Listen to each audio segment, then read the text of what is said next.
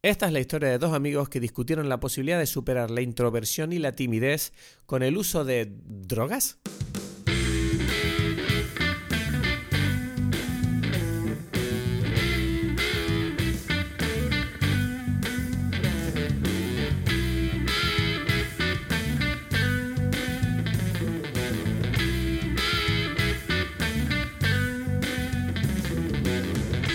Hola a todos, bienvenidos a Dime Peli. Mi nombre es Cristos Gacielo, estoy aquí en Tenerife, echando de menos a mi gran amigo. Aquí eh, Edgar Aponte desde Berlín. ¿Qué tal? Eh, una cosa que te quería comentar antes de empezar hoy es que quiero dar las gracias a Andrea Solaberrieta Vázquez por mandarnos un dinerito que nos va a permitir, en parte, eh, costear los servicios del servidor. Muy bien. Y gracias por apoyarnos, porque esto nos ayuda muchísimo. Y quiero eh, simplemente Sí. animar a cualquier persona que desee hacer lo mismo, que recuerden que tenemos un link a eh, mi PayPal donde pueden enviarnos donaciones. Ninguna donación es demasiado pequeña. Nosotros seguiremos ofreciendo este podcast siempre gratis. Bien, no, yo quería decir simplemente que gracias a ese tipo de, de, de contribuciones, entonces ya ahora sí quiero hacer los próximos podcasts, porque yo estaba con ganas de no seguir haciendo, porque como que la gente ya, ¿sabes? Yo sentía que en algún momento la gente se había emocionado y de repente es como que ya no se, se olvidaron de nosotros. Y dije, bueno, bueno, bueno, pero, pero ahora que escuché esta historia, esta noticia, bueno, ya ahora me empiezo a emocionar más, ¿sabes? Como que... Tenemos que de verdad llegar a ese punto en el que no haya diferencia cuando hablamos. sin Yo no entiendo. Tú te- ya, ya. Es que cada vez que tú lo dices ya me provoca apagar. Ya. No, es que es una No, tontería hay tuya. ¿no? diferencia. No, no. Hay Ya me molestaste. Me molestaste con la cosa. No quiero grabar ya. Tontería. Ay, Dios. Tengo que tomar el... eh, ¿Cómo era? Éxtasis. Tengo que tomar Mm. Sí, éxtasis. MMA. Eso es lo que. sí. Es que Edgar esta mañana me llamó, esto se lo cuento a la gente que obviamente no sigue nuestras vidas fuera del podcast, y Edgar, Edgar esta mañana yo estaba limpiando el coche y tú empezaste a, a contarme, estuvimos hablando ahí como de temas, ¿no? De yo mis problemas, de que me, siempre me rayo con la gente, y tú me dijiste como esta historia del cantante de LCD Sound System, eh, ¿cómo se llamaba?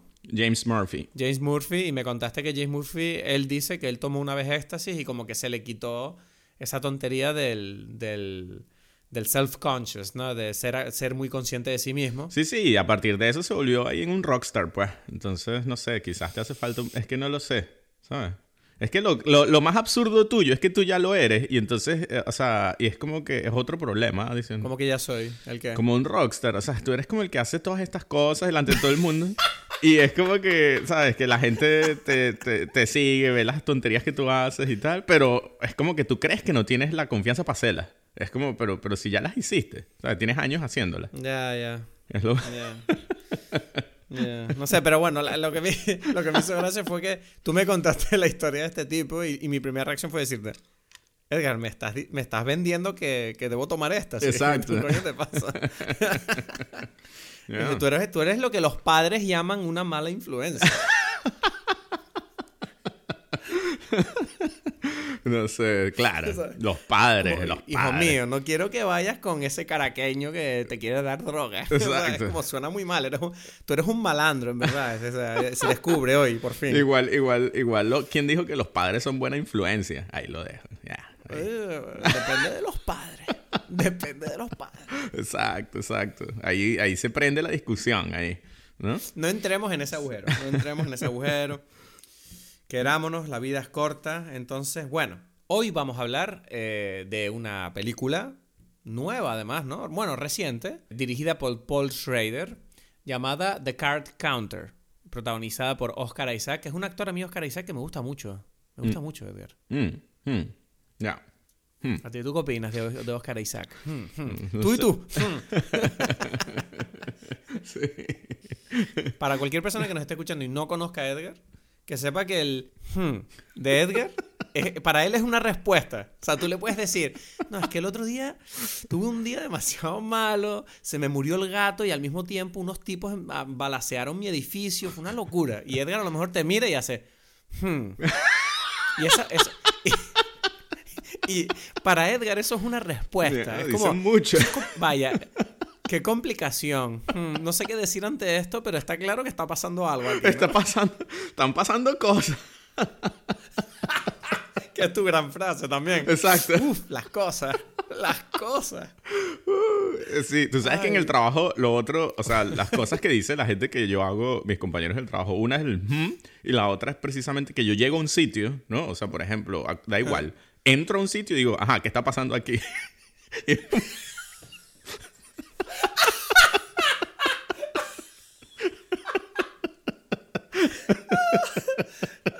da igual, da igual lo que sea. Y todo el mundo, ¿Ustedes quiénes, ¿Ustedes quiénes son? A ver. ¿qué está pasando aquí? ¿Qué pasa? ¿Qué pasa? ¿Qué está pasando? Y todo el mundo, nada, estoy aquí eres- trabajando. Y yo como, hmm, menos un hmm, hmm. Ay, ay, Dios, tú eres como. Tú eres un, un gestapero social. Ay, Un gazpachero, un gazpachero, ¿no? ¿Tú, tú no viste? Un ¿Quién fue que dijo? Sí, ¿no? Que alguien confundió, no sé qué político de qué país confundió Gestapo con gazpacho. ¿No te enteraste? es como la policía esta del gazpacho. Creo que fue en Canadá, no sé. la policía del gato. Sí, que querían decir de Gestapo y la, era un, un político dijo el gazpacho. Ay, magnífico. Bueno, en España inventaron la Inquisición, se supone. O sea, que no está tan lejos la fue. relación, ¿no? Sí, sí, fue un lapsus ahí del, político. Bueno, Bueno, bueno, pero tú estabas ahí en el camino de hacer como la, la introducción y no sé qué pasó. la intro, sí. No, es que hoy estamos como emocionaditos porque es sábado y estamos felices de estar vivos. Eh, te estaba diciendo simplemente antes de entrar en la película que Oscar Isaac, o sea, este tipo, yo recuerdo que me enamoré de él en, en Ex Máquina. Yo recuerdo que Mm. "Uf, este tipo Sí. me gusta mucho. Es verdad O sea, la escena del baile con, con el androide, ¿tú te acuerdas de eso? Sí, sí, sí, sí. Que vi, hace poco vi, el, el- vi un meme de estos, ¿sabes? Que están los memes de Kramer, de Seinfeld, preguntándole a Kramer qué está pasando y todo está, porque está todo rojo, ¿sabes? Sí. Y entonces ponían como que en el medio de la escena esa de Ex Machina y que Oscar Isaac se va a coger a un, a un robot. Dice Kramer. ¿sabes? Sí, lo vi, lo vi, me lo mandaste, ¿no? Ese meme. Creo, así. ¿Verdad que me lo mandaste, tío? Guau, me partí de risa. Sí, Así sí. que nada, te digo, yo tenía, tenía muchas ganas de ver esta, esta película eh, porque tenía buena pinta y además había habido cosas muy buenas. Y, y bueno, la verdad que, sin decirte todavía, pero la verdad que es una película que salí de ella como... hmm, ¿Sabes? Ok, aquí está pasando algo. O sea, Bien, bien, bien. Entonces, ¿qué? Pero entonces, ¿qué? Pues di ya la, la, la introducción, la sinopsis, yo, lo que sea. Yo, yo, que, yo, yo solo quería dejarte contestar por si querías reciprocar tu opinión, pero yo hago la sinopsis y, te- y- y me dices entonces Exacto, exacto. qué opinas. Vamos allá. William Tell es un ex militar y jugador profesional de póker. Su meticulosa vida se trastoca cuando se le acerca Cherk, un joven. Era Cherk, ¿no? No, ¿Se dice Cherk? Kirk, Sí. Kirk, ¿Cómo era? Kirk. Kirk. Ah, pero Kirk vale. con una C. Vale.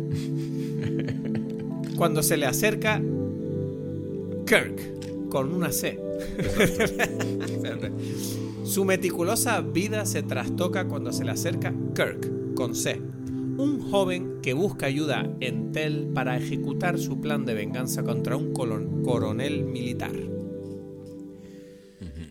Uf, bueno, Bueno, bueno, no sé. Oscar Isaac. Lo primero es Oscar Isaac, dijiste tú. A mí, a mí me gustó desde Drive. desde Drive. Claro. Él es el esposo de la mujer de Drive, que la viste hace poco y no te diste cuenta ni Y siquiera. la vi hace poco. No, no, sí me di cuenta cuando la vi que dije, coño, este tipo es Oscar Isaac y no me acordaba que era él cuando la vi la peli. Y ahora me la acabas de decir, Claro. me- veo que se me acaba de olvidar de nuevo. A mí, yo en el momento en que vi Drive ya me gustó Oscar Isaac, que además en la película, la película da a entender de una forma un poco absurda que él es venezolano o algo así, ¿sabes? Aunque creo que no, o sea, él es como latino, ¿no? Me refiero Es que él tiene pinta como de latino. Bueno, ¿no? él es, él es, él es de, de- o sea, la familia es de Guatemala, creo. Él nació en Guatemala, ¿sabes? ¿Ah, sí? Sí, sí, sí. No, Pero, no sabía. sí, pero, pero además en la película, no sé qué, qué- qué nacionalidad tiene, pero por decisiones de, de, ¿cómo se dice? De props o de set decoration, para un venezolano, eh, el- ese personaje es venezolano porque tiene en su cocina harina pan para hacer las arepas. Y es como que, bueno, ¿sabes? Los únicos que tienen... Porque es eso, es como que yo estoy viendo la película y de repente aparece el paquete de harina pan, ¿sabes? Y dices, pero, ¿what? Ya, este tipo es venezolano. O sea, nadie tiene mm, harina de arepa así como, ah, bueno, es que compré esto, no sé. O sea, todo el mundo tiene, es una cosa normal. Yo hubiese que, de verdad, de verdad me hubiese gustado estar allí en el momento en que el set decorator compró esto así, ah, me gusta, es amarilla, no sé qué, ¿sabes? O sea, estoy casi seguro Ay, que... qué lindo. Exacto, que no lo... O sea, bueno, podría ser que un venezolano estuvo involucrado en esa decisión, pero... Pero lo sos- sospecho que no, porque no lo hubiese puesto... O no lo sé, no lo sé. Eh, O sea, en cualquier caso, No, es no. como algo que pa- para gente como yo se queda pensando en estas cosas. La película matan gente y tal. Y yo como Sí, que, sí. ¿por qué está ahí la harina pan ahí? Hmm. Ay. Aquí la, la única, la única influencia venezolana adrede ha sido la bebida de Matrix Resurrections, y eso lo sabemos Uf, todos. Ya. Que, bueno, entonces Oscar Isaac, tío, eh, me parece un actorazo increíble, me parece de verdad. Y además creo que tiene un físico que se, se come la escena, ¿sabes? Este tipo, incluso como actor secundario en Drive, es que el tipo te deja marca. Bueno, no tanto a mí porque se me olvida todo el rato que era él, pero tú me entiendes. Entonces, em, tengo que decir que tenía mucha curiosidad por la película y cuando empiezo a ver la película, claro, me encuentro con una película que en primer lugar lo que más me llama la atención de la peli es el, el mood, ¿no? El ambiente, que es como una película como muy sombría y muy tranquila, ¿no? Como con una tensión que siempre está como presente, pero que nunca parece que va a estallar, no se sabe. Hmm. Y tú no sabes por qué está esa tensión ahí durante bastante tiempo al principio, porque dices, ¿por qué?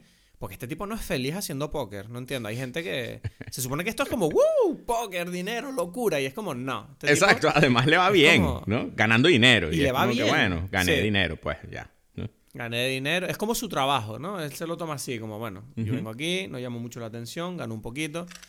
Eh, y bueno, yo siento que hay, un, hay una primera cosa que a mí me llama la atención de Paul Schrader, Ujú.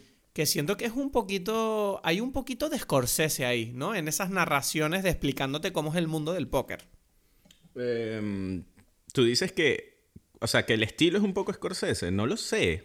Me recordó mucho un poco el estilo casino, ¿sabes? ¿Tú te acuerdas de las narraciones de casino de, de Robert De Niro explicando, no, un casino funciona así, tal cual? Que obviamente en, el, en las pelis de Scorsese es como más animado, como más un punto de entretenimiento, pero aquí, aquí es como lo mismo, pero desde el punto de vista de Schrader, que pareciera que está como...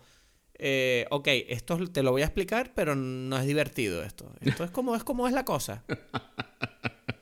Ya, ya, ya, sí. Este, mm, bueno, no sé, o sea, mm, yo no lo veo tan relacionado, pero sí, obviamente está, no sé, hay como una relación entre Paul Schrader y, y ¿cómo se llama? Y Martin Scorsese ahí desde el principio, ¿no? Porque trabajaron juntos, etcétera, pero em, no sé, entonces eso hace que, que ellos estén como que en más de...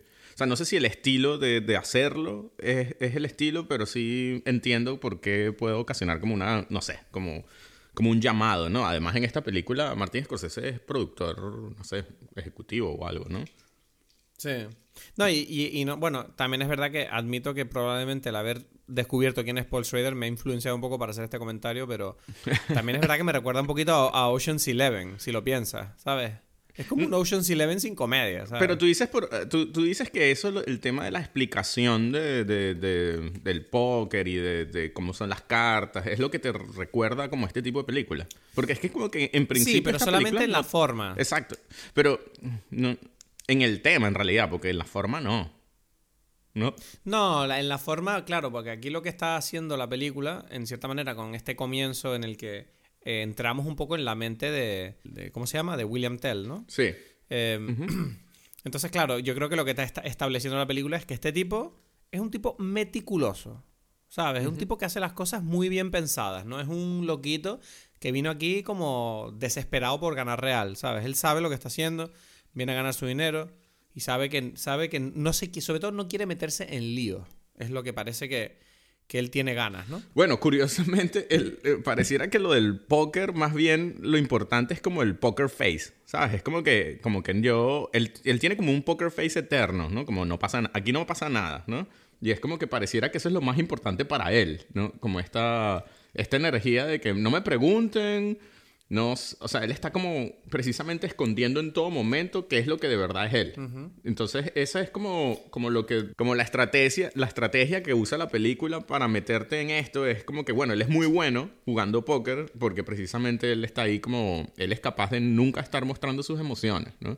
De verdad. Pero a mí me llama la atención que a pesar de que él es así meticuloso y no mostrar sus emociones, hay un momento de la peli que me recordó a ti un montón, que es cuando, claro, cuando él conoce a este tipo Kirk, tú lo ves que al principio él lo re como, como que lo mantiene como a una cierta distancia, como que no se fía de él, y luego de repente tú ves como un giro de él como diciendo, bueno, venga, yo quiero ser, quiero hablar con este tipo, y de repente tú ves que lo llama y le dice, oye, vámonos tú y yo, eh, vámonos por ahí, que yo a veces me siento un poquito solo. Y de repente ves que va a su hotel y le toca la puerta, bueno, tal. Y es como me recordó un poco a ti que cuando te conocí fuiste como muy... Bueno, vamos, ya nos conocemos, vamos a tomar algo entonces o qué. Exacto. hubo, ese punto en el personaje que me pareció un poco tierno incluso, ¿no? esta, esta sinceridad que de repente él muestra, que yo siento que lo que él siente con este Kirk eh, es un poco como de, no sé si lástima, pero sí como que le entra como una preocupación porque él siente que este es un joven que está a punto de cometer un error. que, que, él en cierta manera siente que ya cometió y, que, y no quiere que vaya por el mismo camino, puede ser. Sí, sí. O, sea, eh, eh, o más bien, o más bien no caer en el, en, el, en el odio que él también tiene dentro, porque él sabe que ese odio solo le va a llevar a, a un lugar horrible. Sí, tú, tú cuando viste la película, es que a mí me parece curioso que, que, lo, que lo presentes así directamente. ¿Es algo que tú sentiste más o menos durante todo momento cuando tú la estabas viendo? ¿O fue algo que, que puedes opinar ahora después de que terminó la película? Porque a mí me pasó, lo te digo por qué. ¿A qué te refieres exactamente? No, esto, esto que dijiste de, de, que es como que él lo quiere cuidar y quiere que no cometa un hmm. error, ¿no?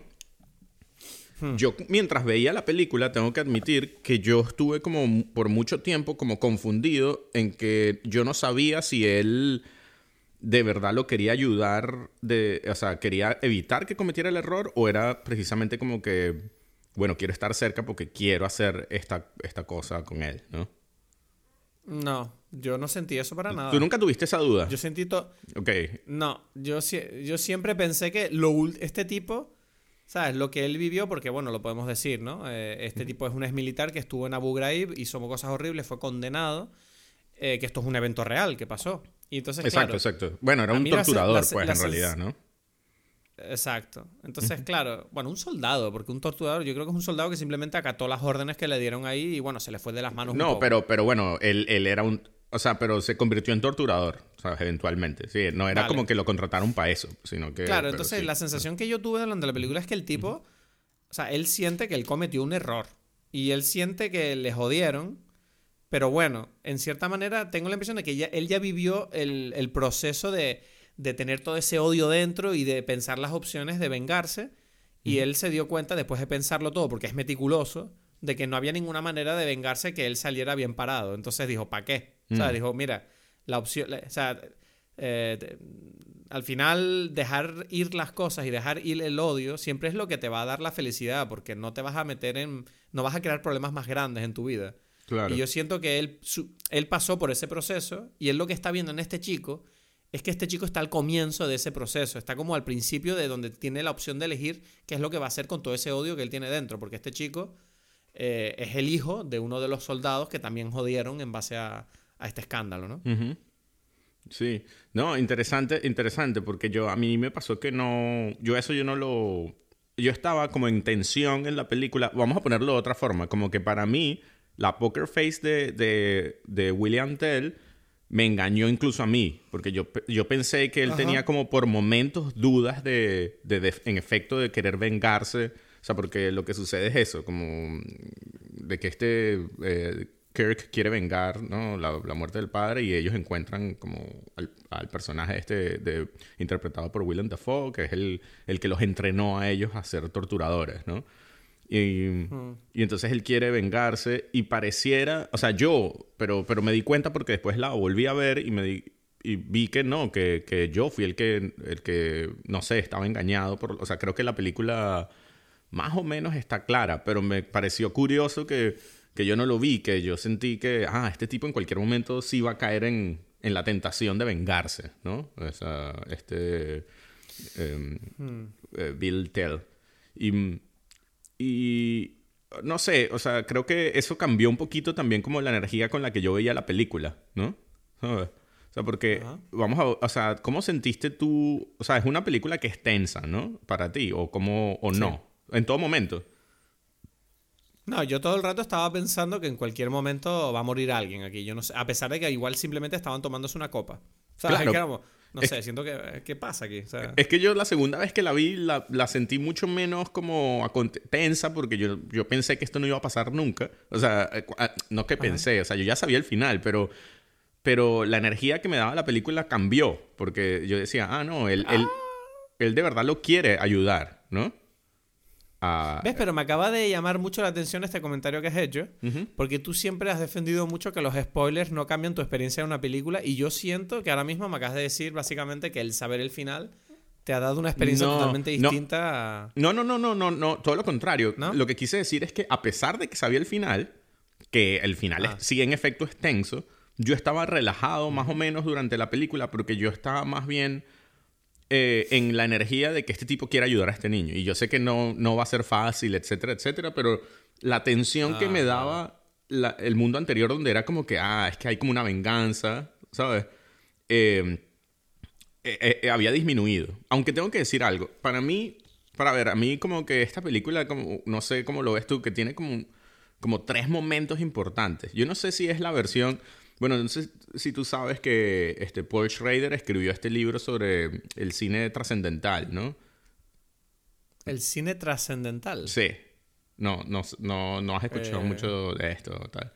Es como una teoría. No tengo ni idea. Más o menos, él, él, él estudió. Eh, bueno, el cine. Bueno, este es un tipo muy. O sea, bueno, vamos a hablar un poquito de Paul Schrader. Paul Schrader es un personaje porque él. Em, él, cuando era joven, su familia era calvinista eh, religiosa, ¿no? Su familia es de, son descendientes alemanes, eh, holandeses, de estas zonas, ¿no? Y, eran muy religiosos a tal punto de que Paul Schrader no vio ninguna película hasta que tenía 17 años. Uf. Wow. O sea, eran ortodoxos, ortodoxos. Sí, sí, eran muy, muy religiosos, ¿no? Y entonces él no sabía lo que era el cine ni nada por el estilo y hasta que como adolescente la vio. Entonces como que por mucho tiempo la gente como que después él estudió filosofía, teología y después empezó a estudiar cine, ¿no? Porque la crítica de cine, Pauline Kael, muy famosa, creo que no sé si la nombramos la vez pasada con el episodio de Body Snatchers, porque ella como que fue defensora de esta película. bueno, da igual. Fue como que ella eh, lo conoció y le dijo que tenía que estudiar cine. Y, él estudió, pero como que su relación con el cine era distinta a la de sus, no sé, compañeros, en este caso, como decimos, eh, Martin Scorsese, George Lucas y tal, que eran como, venían desde el mundo de la emoción de, de como adolescentes, de quiero un cine de aventura, ¿no? En cambio, él no tuvo eso, porque él nunca lo vio, ¿sabes?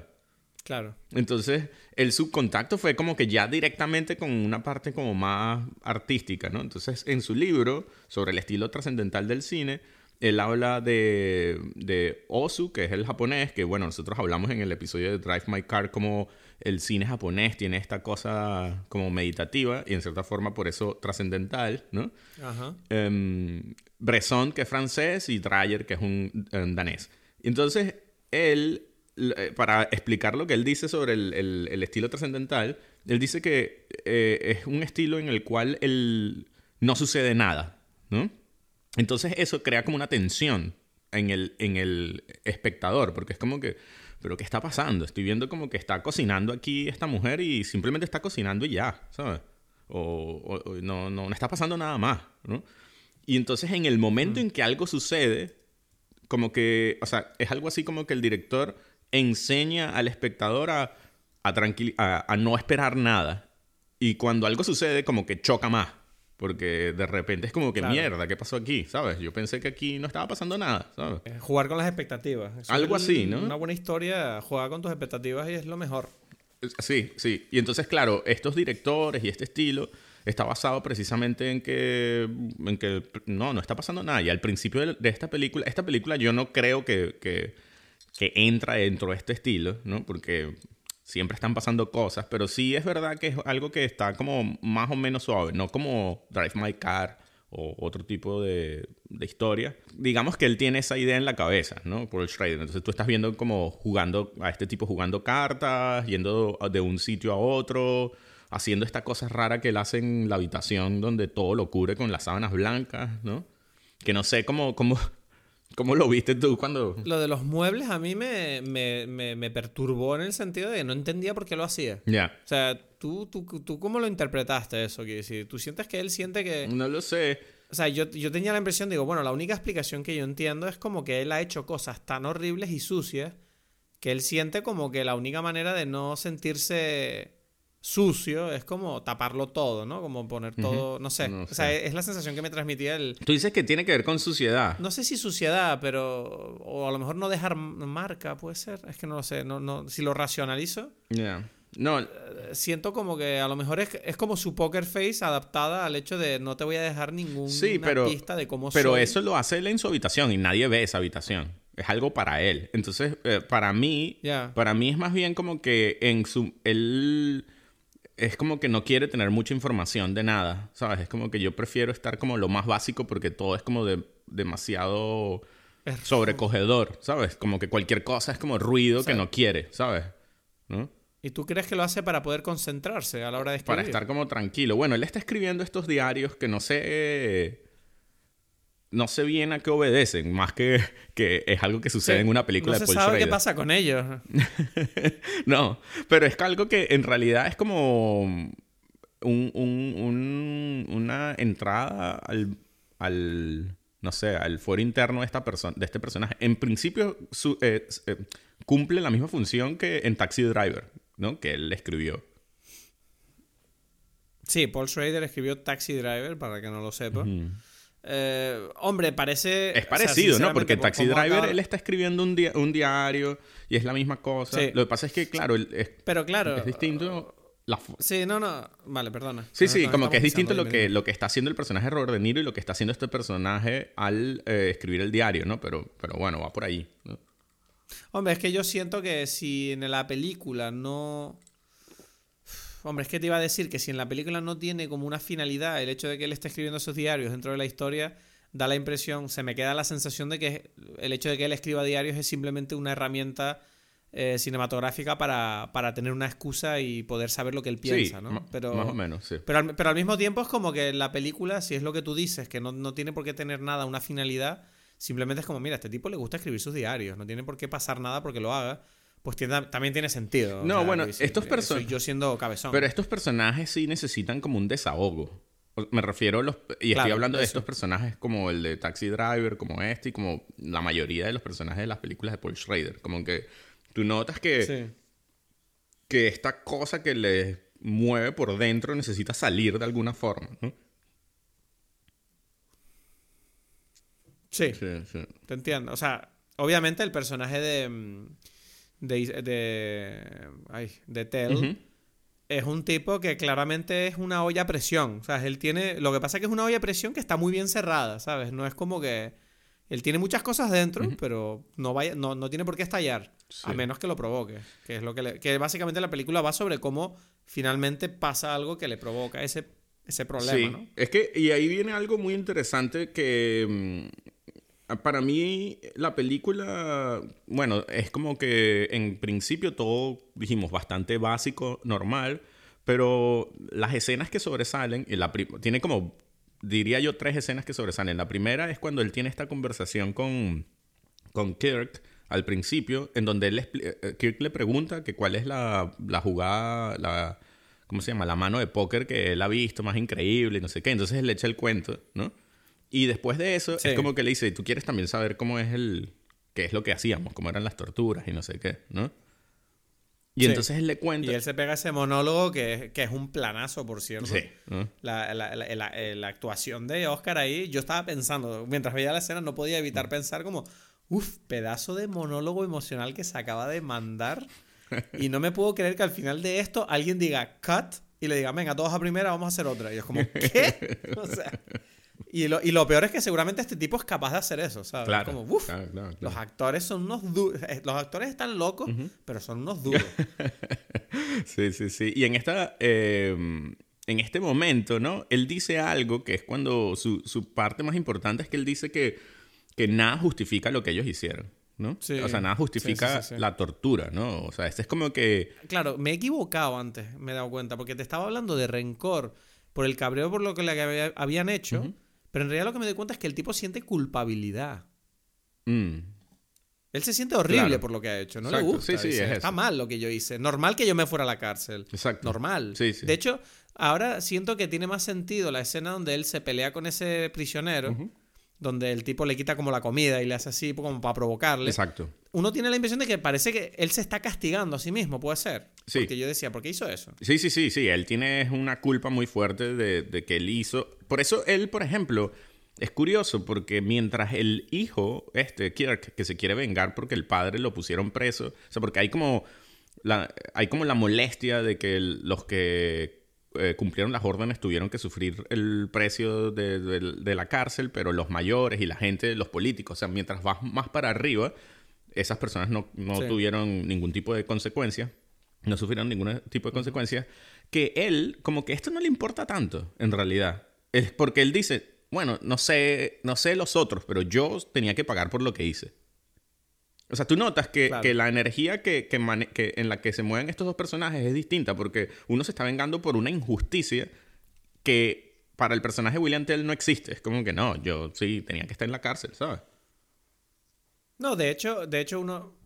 De hecho, pareciera que él entiende que Kirk eh, está cometiendo un error, porque la realidad es que su padre hizo algo horrible. Exacto. Y si acabó mal es porque es normal, es que es normal que acabó mal. Ajá. Si hizo cosas horribles. Exacto, O sea, exacto. Tú no tienes por qué estar enfadado. Tu padre quería morirse. Era horrible lo que Exacto. hicimos, coño. Exacto, exactamente, exactamente. Y entonces es claro, Y lo peor es que encima las acciones.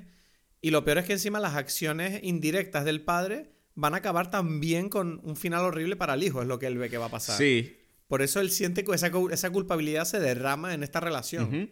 Y eso es lo que para mí es interesante de la película, es este, este que, que pareciera que su, como que su, la base ideológica de la película está basada en esto de nada justifica la tortura, ¿no? Que es lo que este, eh, eh, el personaje de Oscar Isaac, en este monólogo, como dices, que para mí es como uno de los momentos claves de la película, él dice esto, es como, ok, esto eh, es importante, pero al final de la película él rompe con ese con esa máxima. ¿Sabes? Sí, pero es que, ¿sabes qué pasa? Que el final yo no lo entendí muy bien. Yo dije, ¿qué, qué está pasando? O sea, porque claro, eh, o sea, quiero decir, eh, el tipo va a ver al, al, al que, al, al- al- al general este que le hizo hacer todas esas cosas, ¿no? Y, y van a, va- va- no sé, lo va a vengar, va a vengar a Kirk, supuestamente, exacto. pero la forma en que lo, lo venga es rara porque es como que le dice, bueno, vamos a ir allí y lo vamos a, a reactuar esto, vamos, dice, vamos a volver a recrear lo que hicimos. Pero lo que yo no entiendo es cómo, yo, claro, digo, pero, pero tengo la impresión de que como que la él va a torturar a este tipo, pero por cómo son los sonidos y lo que, como él eh, aparece al final, es como, pero ¿torturaste al tipo o dejaste que el tipo te torturara a ti? ¿Qué pasó ahí? No entiendo La- nada cómo fue el intercambio entre los dos. Sí, o sea, no se sabe, pero la sensación es que los dos se torturaron mutuamente. Pero, ¿No? o sea, ya, es la sensación que yo me quedé, pero fue como, porque ibas a dejar que el tipo te torture. O sea, No, la pero, pero es porque, por, la, por lo que dijiste antes de la culpa. ¿Sabes? Es como que él no está claro. Para él, no es obvio que él es el bueno de la historia. ¿Sabes? Pero tú me estás diciendo entonces que él mató al coronel torturándolo, pero el coronel de alguna manera como que le dejó porque él también se sentía culpable. El coronel es. Sí, el coronel tiene. Obviamente se siente también culpable. O sea, no es obvio, pero, pero al- ese final dice algo de eso, porque. Es como, Claro. es como una especie de pacto de caballeros que ellos hacen allí. ¿sabes? Es como que dale, vamos y, Sí, sí. y los dos nos vamos a torturar. Sí, vamos a hacernos a nosotros lo que le hicimos a los demás. Para pagar, para, de, de alguna forma espiarnos nuestras culpas un Exacto, poco. ¿no? y, y- Como, y eso. Esto es lo que la gente quiere, ¿no? Exacto, y es como. Que nos pase esto. Y, y ya vamos a ver qué pasa. O sea, es como que da igual en realidad quién muere y quién no. Eh, Es como que un poquito, ¿no? Como la sensación. ¿no? Ya, claro. Es como que ese, ese Y- y- final que es tan fuerte allí. O sea, a mí, a mí eso me pareció horrible. ¿no? ¿Sí? O sea, horrible la sensación, ¿sabes? Y el ruido. Ya, no.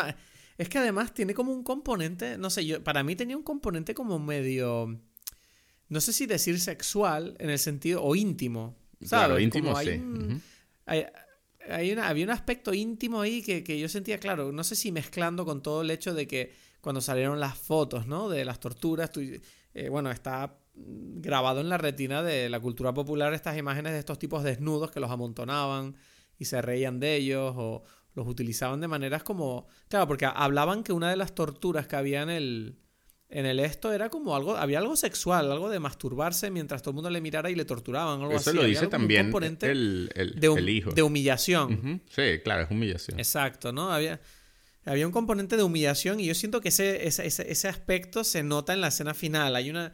Siento que por la forma en que gritan y, y, y se, y, ¿sabes? Y, y están sufriendo, hay algo raro ahí que, que por lo menos me. Sí, no, o sea, a mí me puso sentir muy, a mí. muy incómodo, pero no por, o sea, no, no, no pensé que había algo en, en, en mi incomodidad. No, No, no, era lo estoy diciendo yo. yo. Ya, ya. Tú, tú, tú di lo tuyo. No, pe- O sea, pero claro, No me gusta cuando te digo cómo me he sentido y tú me contestas, no, yo no sentí eso, tú eres un raro. exacto. Coño, no, dime tú lo que sentiste, pues, todo vale.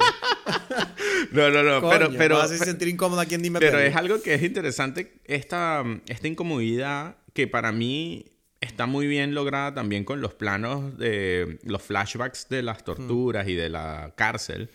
Con Bueno, estas... Yo tengo que Este- hablar de esos flashbacks. Yo tengo que hablar de Uh. esos flashbacks. ¿Verdad? Tenemos que hablar. Tenemos que Es hablar. lo que estoy diciendo. flashbacks. Porque esos flashbacks con esos objetivos súper, no sé, angulares extremos, era una cosa que en principio yo lo veía y yo pensaba, no sé, cualquier cosa, pero sé que era incómodo. O sea, cuando la volví a ver me di cuenta, es que como que es desagradable, ¿sabes? Y esa, esa, Hmm. O sea, esa, yo- esa cosa los- yo lo, esa cosa se mantiene allí. Es como que va más allá de, de, de algo, no sé. Es como que inmediatamente es una sensación desagradable. ¿No? No sé, yo la sensación que tenía con los flashbacks es que estaban, yo no sé si decir mal hechos, pero siento como que no les vi realismo ninguno. Sentí como No. que eran como una parte de la película que era como, Pero es que- esto es un set. claro, pero es que no puedes- no puedes- No están en una cárcel de verdad. No puede, es que no puedes verlos real. O sea, ya, ya por el lente en sí, es como una, es una cosa plástica, Sí. ¿sabes? Es como que mm, Sí. El lente te está quitando cualquier tipo de realidad allí que, que sea posible. ¿Mm? Sí. Y yo creo Era todo como... Sí. Pero claro, pero eso parte de esto de que en este, o sea, de esta sensación donde esta, estas torturas y tal eran como algo que estaba fuera de la realidad, ¿sabes? Ya, sí, como que te cuesta aceptarlo como algo que pasó, lo tienes como un sueño. sí, lo tienes manera. como una cosa allí que es como distorsionada. Sí, o sea, hasta la como- imagen es ¿Cómo distorsionada. se dice? Ah, eh, no, ¿cómo se dice? Es eh, una memoria suprimida o algo así, contenida. Sí, pero, pero eso, pero más puede ser, pero, pero, pero se ve que es lo que está pasando. Lo que pasa es que se ve distorsionado. Mm. Ya. No sé, a mí me, esas escenas me... Obviamente, hablándola ahora contigo, le encuentro un poco la lógica, pero en el momento yo recuerdo pensar como que incómodo esta mierda, que obviamente será la intención, ¿no? Pero era como incómodo en el sentido de yo sentía como, mierda, esto está mal hecho. Sí, ¿esto por qué?". eso, no. ¿Sabes? Yo, como es, que, es que lo sé, pero, pero por eso me pareció curioso porque la segunda vez sí se, es como que qué incomodidad esto, ¿sabes? O sea, y es como, claro, no puede ser de otra forma. ¿No? No. Ya. Es como que cuando ves eso tienes que estar incómodo. Sí. Y, y luego hay, un- hay un tema ahí con, bueno, Tiffany Haddish, ¿no? Tiffany Haddish, que a mí me llamó la atención verla ahí, que dije, coño, porque yo a Tiffany Haddish la conozco como humorista. Yo no conozco Como nada a. Tiffany Haddish, tengo que decir. Bueno, yo sí la conozco poco, no la Quería, conozco mucho pero te digo, tampoco, una, pero te digo como- dos cosas. Bueno, di tú primero y después digo yo. Dime. ¿O quieres que diga yo? No, dilo tú, dilo Digo tú. yo, o sea, lo primero yo ahí como que, mira, pero esta mujer está, me, me provoca algo, ¿no? Tengo sensacioncitas con esta mujer.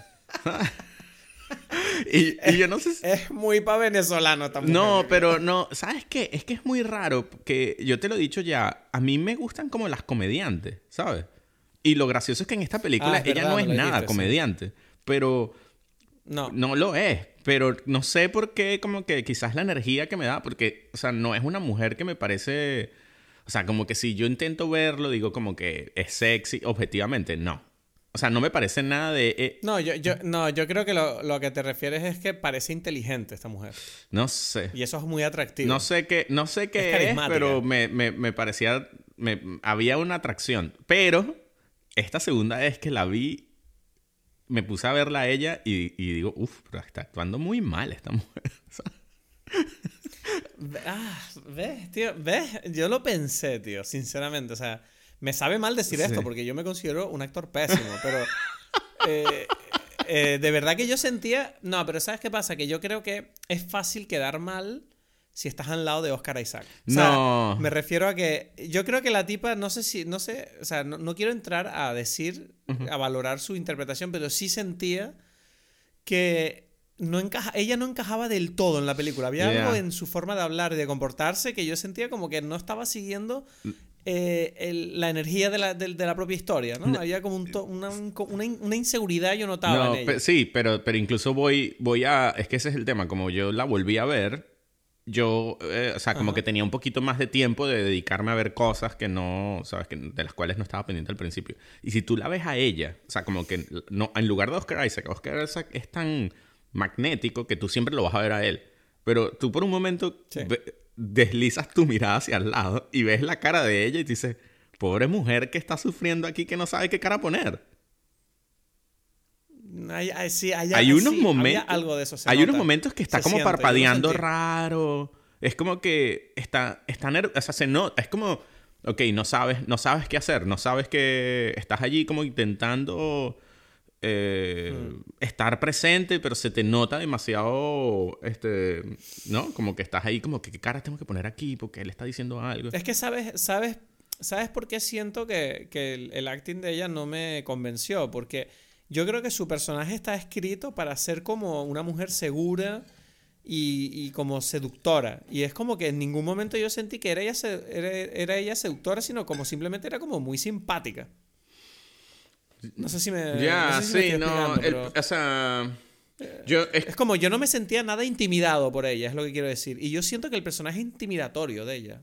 Ya, no, no sé. O sea, entiendo lo que quieres decir, pero es, es un problema en general que. eh, de que sí, de que ella no, no sabía qué hacer con este personaje. ¿no? Y, y, y da. me da lástima. o sea, O sea, quiero decir, me gustaría saber lo que opina Paul Schrader, en verdad. Porque no lo va a si decir. No lo claro, porque a lo mejor él va de- No, pero decir, a lo mejor él por dentro dice, no, coño, es que yo quería eso, que ese personaje incómodo. No, pero es que, es que, Es que que te digo, que si, si, si alguna vez la vuelves a ver, tú vas a darte cuenta de lo que yo me refiero. Es algo que no, o sea, es que es obvio, es como que cuando... No, yo me di cuenta la primera vez. ¿Sí? Bueno. Me di cuenta la primera bueno, vez. bueno, bueno, bueno. De hecho, ahora mismo te, te voy a decir una cosa que yo hago recientemente. Ahora, cuando cada vez que grabamos un episodio, a mí una cosa que me gusta es tener como un tráiler o una especie de análisis de la película sin sonido puesto de fondo aquí en la pantalla en loop. Y así mientras voy hablando contigo voy viendo imágenes de la película que siempre me provocan pensamientos. Y ahora mismo estoy viendo como... Hay, un, hay una imagen que sale en el tráiler que me está saliendo ahora, que es como la escena donde ella está con las gafas de sol sentada y mirándolo de lejos.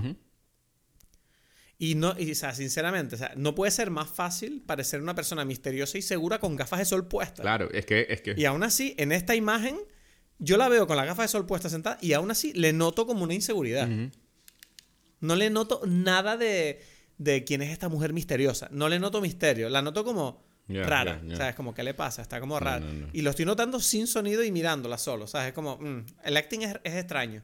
Hay algo No, no, no, me pero cuadra, es, es que te digo, es que hay otros, otros planos, es que no, para mí no hay, yo soy, te digo una cosa, yo soy como malo para juzgar actuaciones. O sea, es que esto es algo que, Hmm. que quizás, o sea, para po- poner en contexto lo que estoy diciendo, no es algo que me, o sea, yo no, no sé, como que viene gente y dice, no, es que actuaron mal y yo de verdad no lo veo, no, hay como muchas cosas que no veo, Hmm. pero en esto, yo me- es que era eso, era como que por un momento yo me sentía como si era el editor y es como que, ay, hay otro plano de ella aquí, porque es que mira cómo está, no, o sea, porque no por, No por mal de que, de que "Ah, es que no me gusta, no, es que estás como poniendo, o sea, estás en otro mundo, pues, ¿sabes? Y es como, ah, mira, la mujer se puso nerviosa, pues, busquemos un plano donde no está nerviosa. Y es como no que sé. no, no había, o no sé, ¿sabes?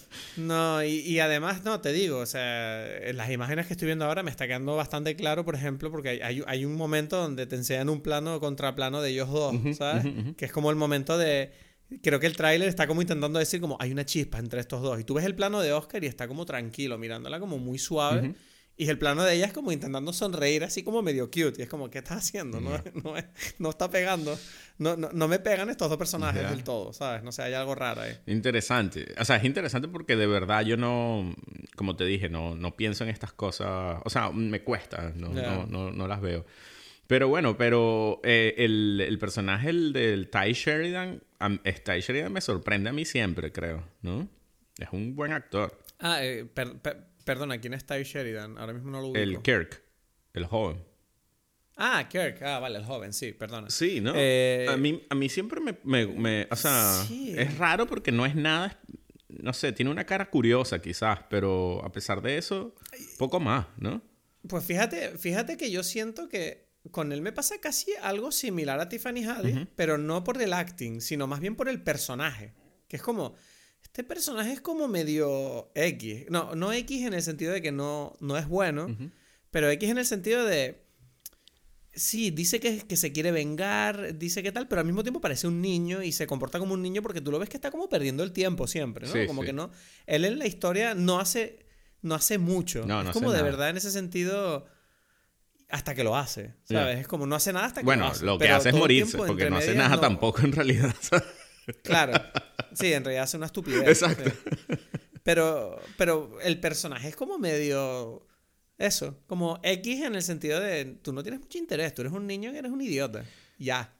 Y lo eres. Exacto. ¿Sabes? No, bueno, Como- pero, pero, claro, pero, pero, pero está, ¿no? O sea, es eso. Sí, sí, sí, sí. O sea, que cu- cumple su función dentro de la historia, pero cuando yo estoy viendo la película, yo recuerdo pensar como, uff, ¿por qué me tiene que interesar este niñato que es un imbécil que no está haciendo nada? ¿Sabes? Como que lo único que hace es caminar y sonreír y hacerse amigo de, de la Tiffany Haddish, que es como, ay, es que es muy cute, ay, es que ella es muy cute, me cae muy bien. Y ya.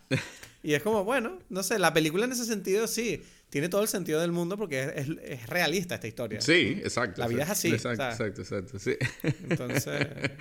No, sé- Pero, ah, bueno, hay una cosa que te quería comentar. Perdona, ibas a decir algo de. no, este no, de él, no, no. O sea, eh, Hay, hay, hay una cosa que te quiero comentar, que hay una elección en la película que me parece extraña, que es la, la escena esta como medio, bueno, digámoslo, tra- trascendental, ¿no? donde, donde él va caminando con Tiffany Haddish y es como que ellos ya empiezan como a seducirse, ¿no? Cuando van debajo de las luces en el parque este iluminado.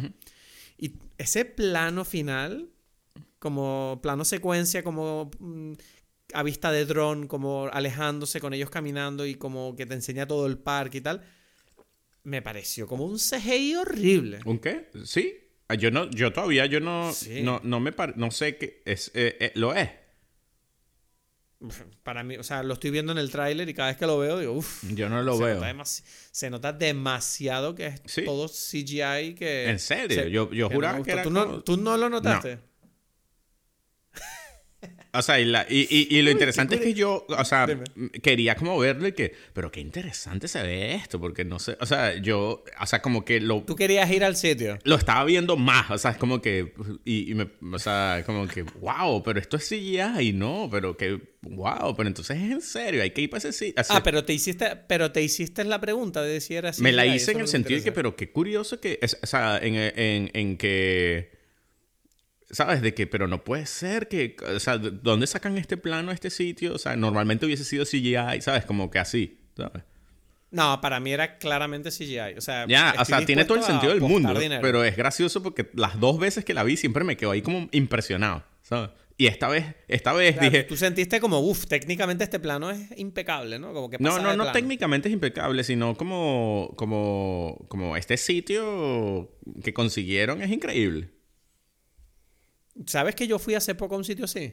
Es que hay, ¿no? Hay como... Aquí hacen eso también, en general. Eh, eh, Aquí en, en Tenerife hicieron hace poco una exposición lumínica de ese tipo y fui con unos amigos, bueno, hace poco, hace un año a lo mejor fui.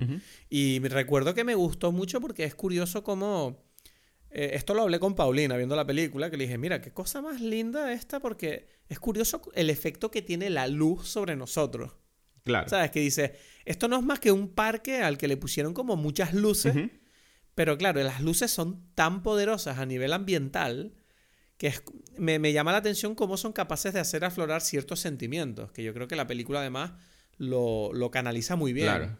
Además, ade- Y, y- y lo sé por la propia experiencia que yo tuve cuando fui al, al parque este donde hice eso. Claro. Pero curiosamente Paulina me dijo, me dijo lo contrario, como dice, "Bah, estas cosas con luces a mí me dan demasiado igual. Y yo decía, uff, qué interesante que tú tengas la reacción opuesta. No, pero en la película en cualquier caso está diciendo eso porque precisamente ella le dice, ella le dice, pero tú has visto alguna vez una, una ciudad ilu- entera iluminada o algo así. Y él le dice que sí, eh, toda llena en llamas y tal. Y es como que me es gracioso porque Es, es- es como estáis muy lejos el uno del otro. y que, y que, bueno, no me refería a eso, ¿sabes?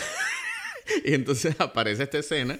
Y, y claro, cuando uno ve esta escena, porque él dijo eso, tú entiendes que él ve todo a través de esos otros ojos, eh, no sé, de infierno. De la ¿sabes? culpabilidad que tiene. Sí, él está, él la pasa mal, él no se, no se imagina esto, ¿sabes? Entonces, sí, esta es como Sí.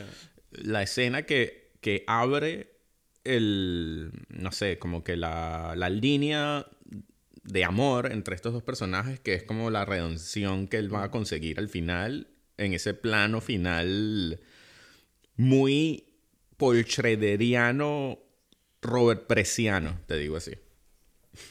Bueno, yo te digo que Paul Schrader, o sea, hablando contigo ahora, estoy empezando a entender al personaje porque hay una cosa que me enfadó mucho de la película. O sea, me enfadó en el sentido de, ah, qué cabrón. Que fue todo el tema este del Mr. USA. Ajá. USA, que es como este personaje de mierda que durante toda la película le vas cogiendo como un odio exagerado.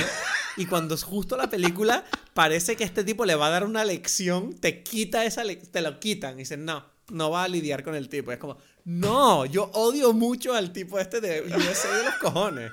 Por favor. Sí, que además Y es la, como- la historia, y es como la que- historia es que él no es ni siquiera americano, ¿no? Es como ruso o algo así. Sí, es un ucraniano o algo así que, que- que adoptó la, la ideología americana, ¿no? Y es como que ladilla que no lo coge y lo rompe al póker al final, ¿sabes? No, no, no. Gana seguro al final. No se sabe, pero seguro gana, ¿sabes? Sí, además ni siquiera sabe si gana. No, gana él se otro, va y eso queda que ahí sabe- como- Lo que sabemos es que el... Sí, como que sabemos que el prota no le hizo nada. Y que además eso, que en una película como esta, el mom- o sea, es como que todo está construyéndose hasta el momento donde... Eso, donde, o sea, lo normal es que es como que él gana el dinero, se lo da, pero eso no pasa porque esta no es esta película. Entonces es gracioso que es como en, el, en la final del World Championship de póker, él se va. Es como, bueno, chao, me voy. Y, esto, Sí. y todo el mundo dice, No, porque para que veas... Pero yo creo que, que es, eh, es muy bueno eso porque te demuestra precisamente cómo eh, el personaje de William Tell tiene una culpabilidad tan grande que es capaz de descarrilar la película, Sí, sí, sí. Ujú. ¿sabes? Porque la película va sobre un jugador de póker que es muy bueno en el fondo. Y él deja que su pasado explote y, la y- y de una manera que se carga la historia. Es como, no, no vamos a ir a, a los World Series de póker. Me voy a joderme aquí con un tipo y me voy a la cárcel otra vez a tomar. culo. O sea, es como... sea, y eso, y es como un... Es como una especie de moraleja bastante poderosa, yo creo, ¿no? Sí, sí, sí, Que- sí, sí. Sí, es que, es que estas películas de, de Paul Schrader tienen como una... mm, O sea, lidian con la moralidad y con qué... Pero de un- no de una forma moralista, sino de una forma como, mira, a todos nos toca vivir esto y en qué cosas nos hace sentir mal y qué cosas sentimos que queremos mejorar del mundo y qué cosas... No sé, hay como toda esta energía invertida en, en lo que nos consideramos bueno, malo y cómo actuamos, que es curioso porque no, no sé, muchas veces se, for- se, se- se cuenta de una forma tipo Don't Look Up, ¿sabes? Como lo bueno es hacer esto y lo malo es hacer esto. Y esta película no, es Sí. como que no se sabe en realidad. No hace eso. No, Te plantea la conversación, que es lo que estamos teniendo tú y yo ahora. Exacto. ¿Sabes? Es- o sea, me parece curioso porque si, si el, pareciera que la moral de la película es decir, nada justifica la tortura. Pareciera que ese es como el centro de, de- de- esta historia. Y sin embargo, al final es curioso porque hay dos momentos, la otra escena que, que no hemos mencionado, es la escena donde Oscar, el personaje de Oscar Isaac, este William Tell, habla con Kirk, porque como que él se da cuenta y que no puedo convencer a este, este chico que, que se quede conmigo. O sea, porque pareciera que él le dice, acompáñame y tal, y es como que mira lo que puedes hacer, puedes ganar dinero aquí, de una forma como para venderle un estilo de vida en el cual él se pueda olvidar de la venganza. Y es como que él se da cuenta que eso no lo logra. Es como que, ok, este tipo no lo estoy... Y por eso pasa a la acción. Exacto, ¿no? entonces hace esta versión light de tortura, ¿no? De decir, mira, o sea, que, uff, que es súper intenso, ¿no? Ese momento. Sí. Eh, o sea, el tipo da miedo. Sí, es- está muy bien construida la escena porque tú no te esperas esto en ningún momento. Mm, yo sí me lo esperaba. No sé por qué yo sí me lo esperaba. No, pero en el... O sea, yo sentía como. O sea, te lo esperas, pero no te lo esperas. O sea, es decir, o sea, igual siempre sorprende, ¿sabes? Eh, eh, o sea, eh, la cosa es como que, y que pero ya va. hay como un- una tensión muy bien construida, ¿no?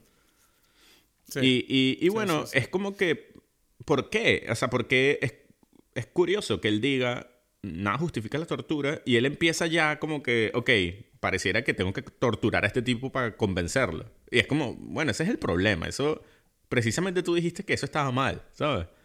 Pero es como que, como que mu- demuestra esa cosa de, de en algún momento la, la impotencia te hace hacer esas cosas. Es como que él no consiguió otra forma, no supo, no tenía las herramientas para mostrarle un mundo mejor. Y eso lo frustra y es como que la- ante la frustración, tortura, ¿sabes? Es lo primero que se le ocurre. Ay, qué tragedia, qué tragedia. Esto es muy duro, ¿eh? Pero es que, ¿sabes qué pasa? Que está pasando lo que pasa siempre, que es como, uff, la película me gusta cada vez más solo de hablarla, a pesar de que no me gustó cuando la vi. Pero no O sea, te la gustó. conversación es buena. ¿No te gustó no sé- nada o te gustó? Yo no sé si. Eh, me gustó, pero fue como que, no sé, lo que tú. Fue como, hmm, no sé, no, no- siento como que todo unido, el hecho de que la película es como tan, eh, no sé, eh, indirecta con su mensaje, con al mismo tiempo el hecho de que no te, te- te da ese placer del- de, de- de cerrar el final, sino que se desvía. Todas esas cosas combinadas hacen que para mí era como una película que me dejó como medio descolocado al final, como no sé dónde ponerme, o sea, dónde, dónde me acabé aquí. O sea, fue como emocionalmente yo estaba un poco perdido, ¿sabes? Sobre todo porque además es un personaje complicado de entender, no sabes cómo sentirte respecto a él. Quieres, quieres que te caiga bien, pero al mismo tiempo sientes que el tipo es raro y sientes que en cualquier momento puede pasar algo. Y los otros personajes son curiosamente como muy...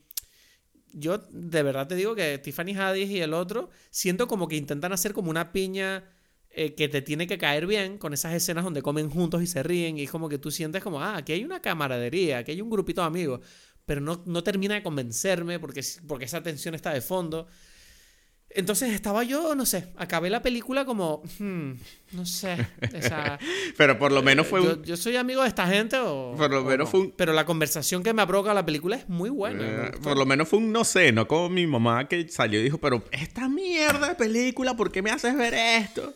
Yo como que, ¿pero qué? ¿Qué pasó? Ya va. ¿sabes? Como- ¿Por qué vimos esto? Endrina, pero me dijo. ¿pero por qué vimos esto? Ya, acláramelo. Y yo como, "Pues, queda un poco igual porque lo vimos. Que no, que, ¿qué pasó? ¿Quién te dijo? que ¿Por qué vimos esta película? Y que bueno, mi papá, Sí, sí, sí. mi papá me la recomendó. ¿Tu, pa- ¿Cómo tu papá te recomienda estas mierdas? No.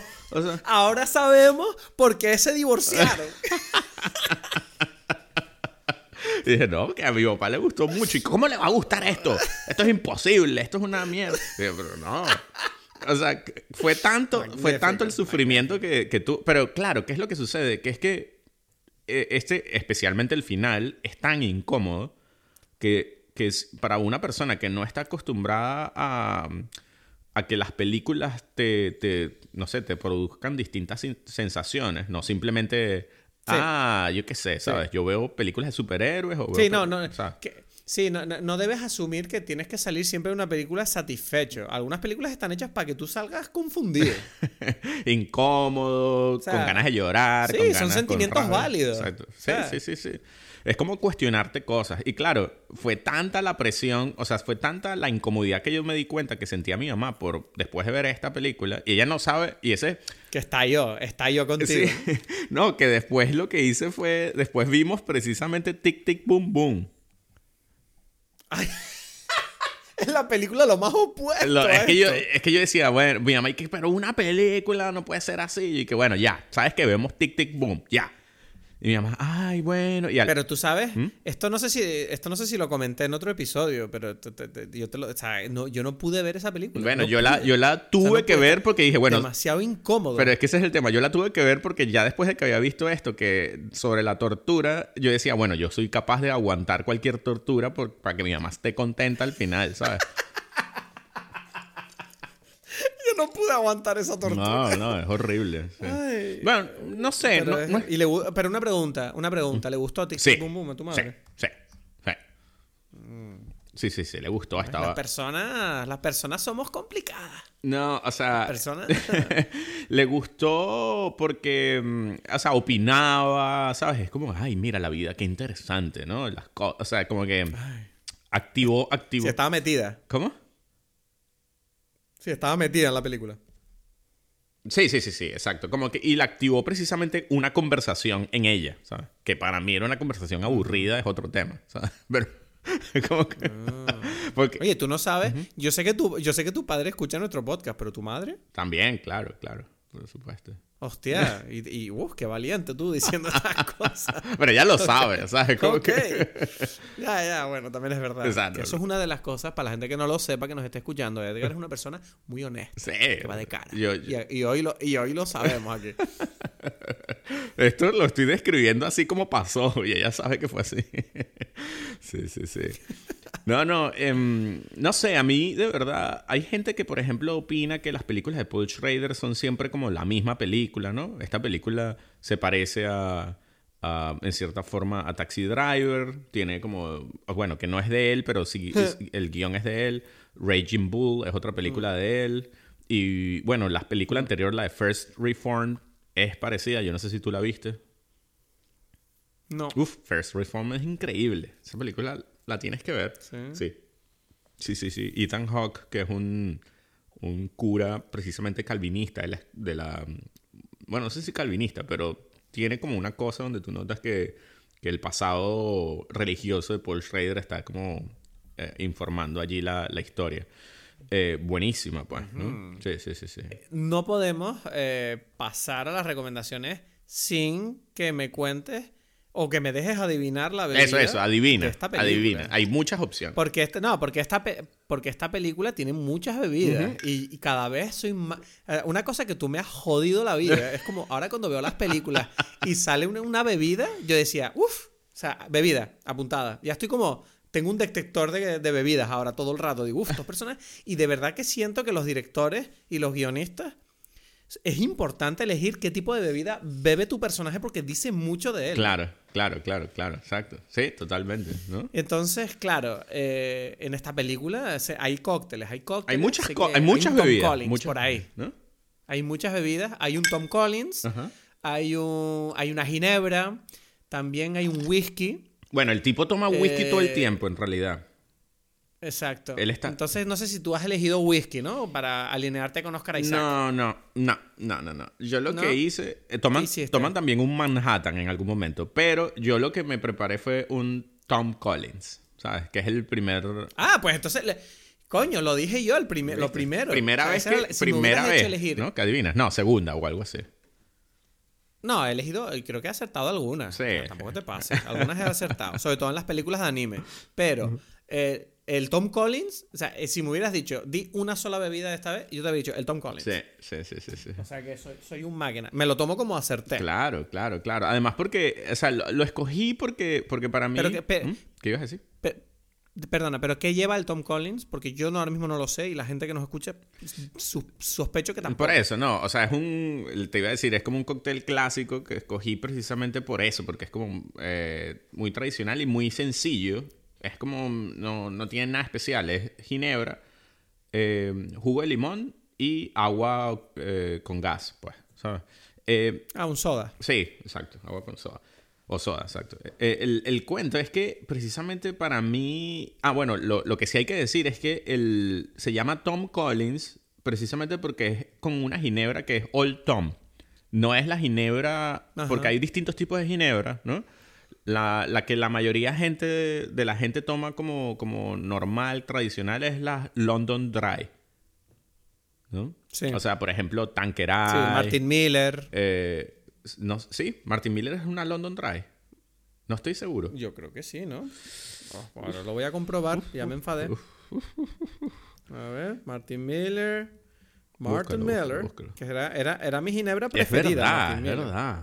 ¿Y cómo no se me ocurre buscar? Que de hecho en la foto de Dime Peli salgo con una botella de Martin Miller. Exacto, sí es verdad. Y tú sales con tu. Tú sales con un eh, Macallan que yo te regalé. Sí, sí, un, un Macallan. No, un. Un Buchanan. No, era un Macallan, me acuerdo. Buchanan, Buchanan. Buchanan, perdón. Yo no me acuerdo ni los regalos que te hago. Eh, un Buchanan Yo que creo me costó que- un dinero. Yo creo que sí, es una. Martin Miller es una. Pero no sé si es London Dry o simplemente una dry gin, o sea, moderna. Porque es Mm, como- Ahora te lo. ahora te- Pero sí. eh, No, no me sale Martin Miller Wikipedia. Qué raro. Bueno, No, pero, pero es una, es una, es una London Dry, sí. Que es lo que digo, la mayoría de las, de las ginebras que toma la gente son London Dry. Pero hay otro tipo, hay una Genever, que es como tradicional de Holanda, y Old Tom. Y la Old Tom es un poquito más azucarada. O sea, es un poquito más dulce en realidad. Entonces, por eso, este es como una limonada. Es como tomarse como una especie de limonada con alcohol, pues, ¿sabes? Entonces, em, lo que me gusta, y por eso la escogí también, mientras que los otros, o sea, bueno, el whisky es straight whisky, era una buena idea, pero, pero no. Sentía que hacía falta algo que fuese como, como también como el estilo trascendental. Es como claro, sencillo, como básico, ¿no? Y, pero que después de que te tomas ahí las que te tomas, ya, bueno, te emocionas, pues, ¿no? pues tengo que empezar a, a- Sí, yo le dije a Paulina que tenemos que ampliar nuestro menú de cócteles, que hasta ahora simplemente se, se, se compone de margarita y, y corn oil. Y ahora tengo ganas de... Igual un cóctel de ginebra es el momento, porque tenemos un cóctel de tequila, un cóctel de ron, y ahora falta un cóctel de ginebra y otro de whisky. Eso, ahí está. O sea, eso sería como ya creo el- el- el- las cuatro jugadas así perfectas para un minibar. Sí, ya, ya. ¿qué más? Ya después de eso ya, ya lo tienes todo, exacto. Sí, sí, sí, sí, sí. Cuatro cócteles y luego iremos ampliando cuando nos volvamos locos, pero de momento como mi, mi, mi, mi base de coctelero es- va- tiene que ser esa. Así que yo creo que vamos a buscar un cóctel de ginebra que esté bueno. Hablaré contigo en privado. Recomendaciones de la semana, Edgar. ¿Qué tienes, ¿qué tienes para mí? Tú tienes, ¿qué tienes tú? ¿Qué tienes tú? Yo, ¿Qué tengo yo? ¿Qué tengo ¿Tienes yo? algo? Si no tienes nada, yo te digo, No te voy a decir dos cositas. Sí, Te voy a decir dos cositas. Sí. Una cosita es rápida. Solamente voy a decir un nombre y tú tienes que investigar acerca de esto, que es una cosa, una, una de las cosas más increíbles que he visto en, los- en los últimos tiempos. So, es Estoy, estoy listo. The Adventures of Buckaroo Banzai Across the Eighth Dimension. Vale, Buckaroo Banzai Across the Eighth Dimension, lo encontré. Uf, uf. Es que no, 1900 ah, del año en que nací, esta película. Bueno, esta película es la locurita, te lo digo desde ya. Peter Weller. Ah, es que no, Ellen no, no, no veas más, no veas más. No veas más, no veas más. Jeff Ve- Goldblum. no, no, no, no veas más. Ve la película y... Ay, vale, me estoy haciendo spoiler. Esta película es una... lo- O sea, tú dices, pero ¿cómo existe esta película? ¿Sabes? En serio. Tengo demasiadas. Voy a buscarla, a ver si está en algún. A ver si está en Disney Plus. No, no, no, no. O sea, tienes que verla porque es como que, ¿cómo existe esto? Eh, No tiene ningún sentido su existencia. Pero eso precisamente eso lo hace genial. Pero, bueno, pero, pero entonces, y bueno, la recomiendo quizás, pero la que, la que quería como recomendar probablemente es em, Annette, la, la última película de Leo Caraco. Uf. Qué ganas tengo de ver a Net. Mira, voy a buscarla. eh, A ver, ¿cuándo coño sale aquí? Aquí no ha salido. O así ha salido y no me he enterado. No sé, La no tengo sé. que encontrar. La tengo que encontrar.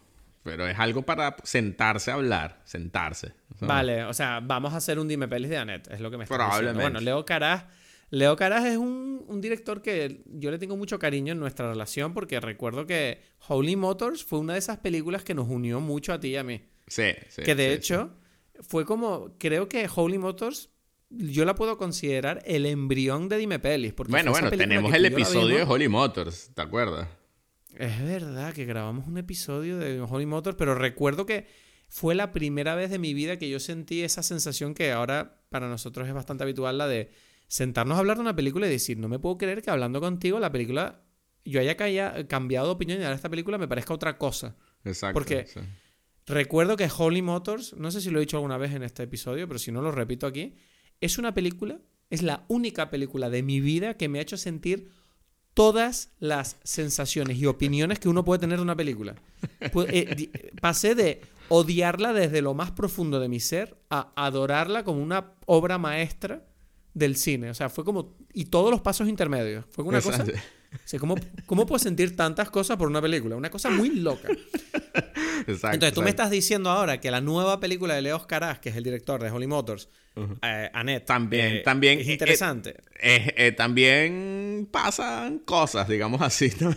cuando la estás viendo la película. Dices-. Yo, yo, entré, yo entré a una escena de Annette y dije, ¿pero qué está pasando aquí? ¿Qué está pasando aquí? Oh, maravilloso, pues, pues Bueno, vamos a... bueno. Bueno, yo esa recomendación me la apunto para mí también, las dos. Porque ya me parecen buenas, me tientan sí. mucho. Muy bien, muy bien. Bueno, Bueno, entonces pues, oye. aquí estamos grabando episodios ahí bastantes. Entonces me gusta, estoy contento. Seguimos, seguimos, Dale, hay dale. que seguir, Edgar. Les deseamos a todos una buena semana. Vean películas, vean películas, vayan al cine, ¿no? Hay que decir esas cosas. Eso, muy bien. Muchísimas gracias por acompañarnos una semana más, otra película. Nos vemos la semana que viene para seguir hablando. Recuerda que puedes apoyarnos tanto siguiéndonos en Instagram, arroba dime pelis y en Twitter, y donando a nuestro PayPal para pagar los costes del servidor. Gracias por estar ahí, gracias por seguir escuchando. Nos vemos la semana que viene aquí en Dime Peli.